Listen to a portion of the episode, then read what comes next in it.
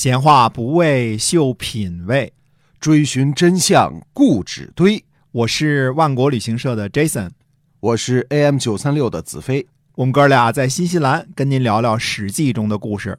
各位听众好，欢迎来到《史记》中的故事，是由新西兰万国旅行社的 Jason 为您讲的。嗯我们万国旅行社呢是一家有着二十三年历史的本地的旅游企业。那么，对于新西兰南北岛的旅游呢，我们可以说是独一份的啊，是别家没有的这样的优质的服务。那么，具体呢，新西兰有什么好玩的地方呢？我们继续请 Jason 给我们讲一讲哈。哎，是的。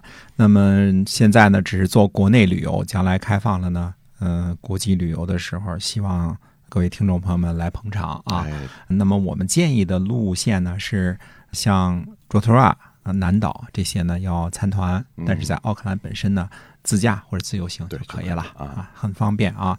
那么来到奥克兰呢，很多人都想吃牛排。十年前呢，大家点牛排都是点 well done，就是老的。就是全熟了，现在一水儿的都是 medium，嗯就是半熟的，因为嗯牛排就得吃那血骨呲啦的那生劲儿才行了，只要能嚼动啊，营养就很丰富。你要给它全熟了就不好吃了，是吧哎，？纯熟了太老了。嗯呃，牛排馆呢，其实分为大约的两类，一类呢叫 fusion 的，就是比较摩登的，呃，比较现代的。你看这个餐具啊、布置啊什么，你就能知道啊。嗯还有呢，就是一种很传统的，传统的讲究肉块大啊，这个各种不同的烹调的方式都挺便宜。嗯，相对来说啊，新西兰没有宰人的情况，说这是名店啊，嗯，五千块一 一块牛排没有这种事儿啊，放心啊。该多少钱就是多少钱。哎，基本上都是三十多块啊嗯，这这已经是很高的消费了啊，牛逼啊，嗯，啊，和一百多块钱，对吧？对也就这样吧啊哎，就这样了，哎，然后您再点瓶酒，也没有说给你拿上来什么拉菲啊，什么 好几万一瓶的那个没有啊，对对对本地的餐酒都是很便宜的，对，新西兰人做生意很实诚，是吧？很实诚嗯啊。那么接着还是讲《史记》中的故事啊。公元前二百五十七年，秦军攻占了魏国的宁邑。那时候呢，信陵君还侨居在赵国，呃，正是秦国呢开始找魏国麻烦的时候。宁邑呢，位于今天的河南修武县。如果大家看看修武县的地图呢，就明白这里的地理位置了。修武县的位置呢，已经是在太行山脉的东路了，啊、或者称作太行山脉的南路，总之是在东南边了。巍峨险峻的太行山脉呢，到了南端的时候呢，已经稍微低矮一些了。修武县以西呢是王屋山，之后呢向南依次是中条山、崤山、熊耳山、外方山、嵩山、伏牛山、武当山、荆山。其中呢，外方山是黄河、淮河和长江的分水岭。我个人一直认为呢，外方山就是春秋时期经常提到的楚国的方城山。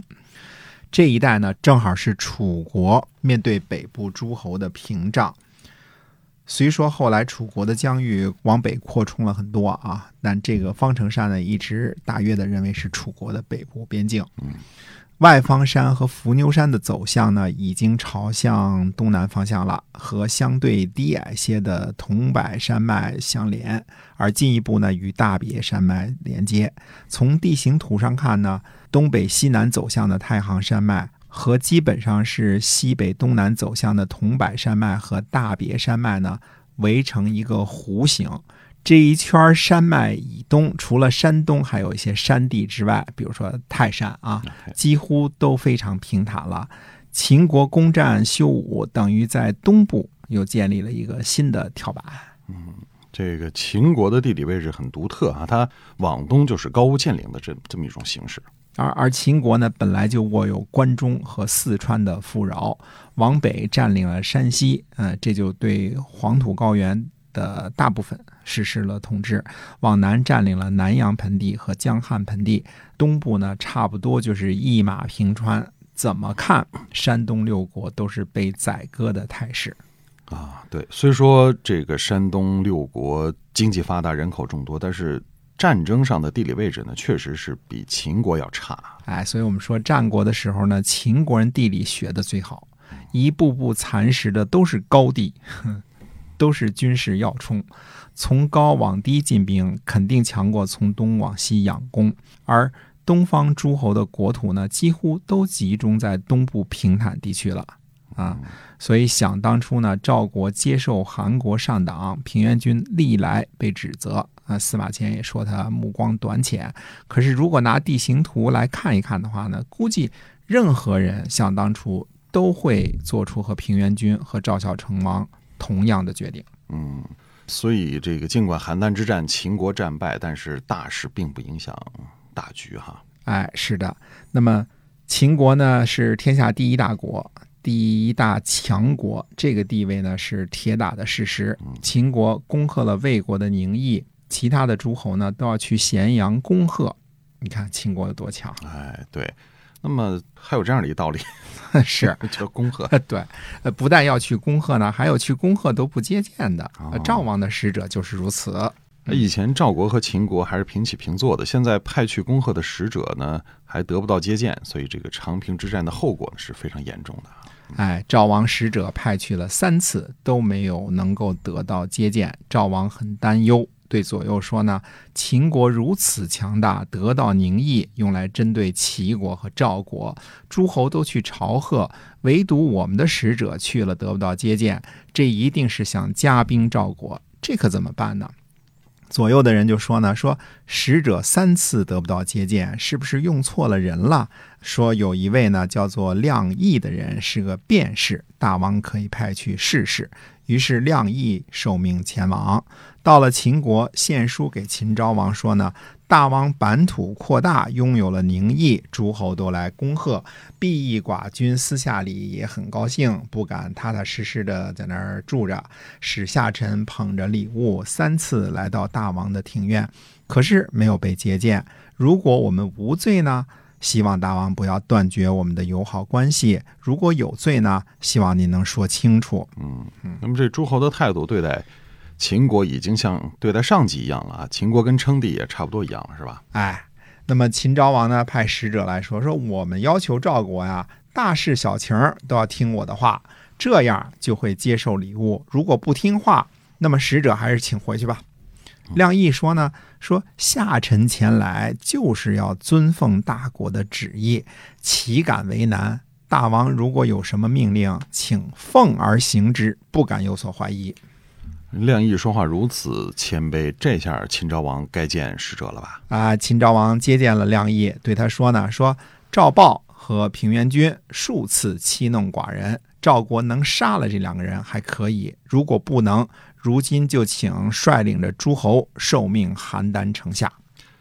秦昭王已经把自己当做霸主了，或者是当成帝王来对别人发号施令了，而且呢，要求是杀了平原君和平阳君，这个话茬是不好接的。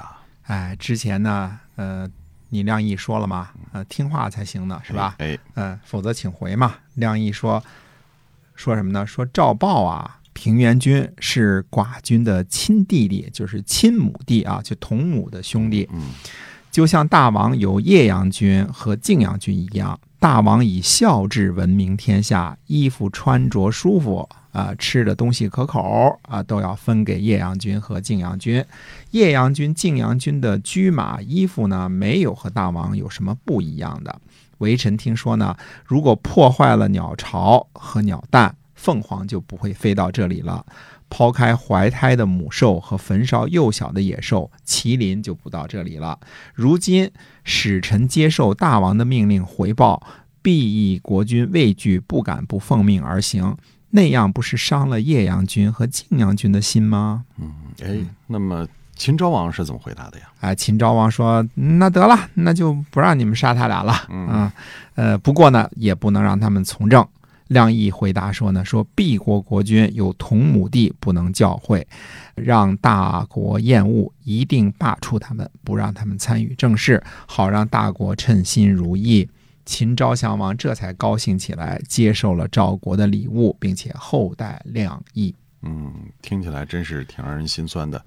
堂堂的赵国，现在送个礼都这么难哈。哎，实力说话的时候嘛，没错。嗯，赵国失去了太原之后呢，土地就剩下差不多北边的大同一带啊，太行山区和邯郸附近了，今非昔比了。那等一半国土没了嘛。嗯。呃，估计长平战败之后呢，嗯，损失了四四十多万士卒。赵国的实力呢，还比不上拥有叶郡和大梁的魏国呢。如果不是诸侯救援呢，真的在邯郸被围的时候就要亡国了。嗯，所以你以前说。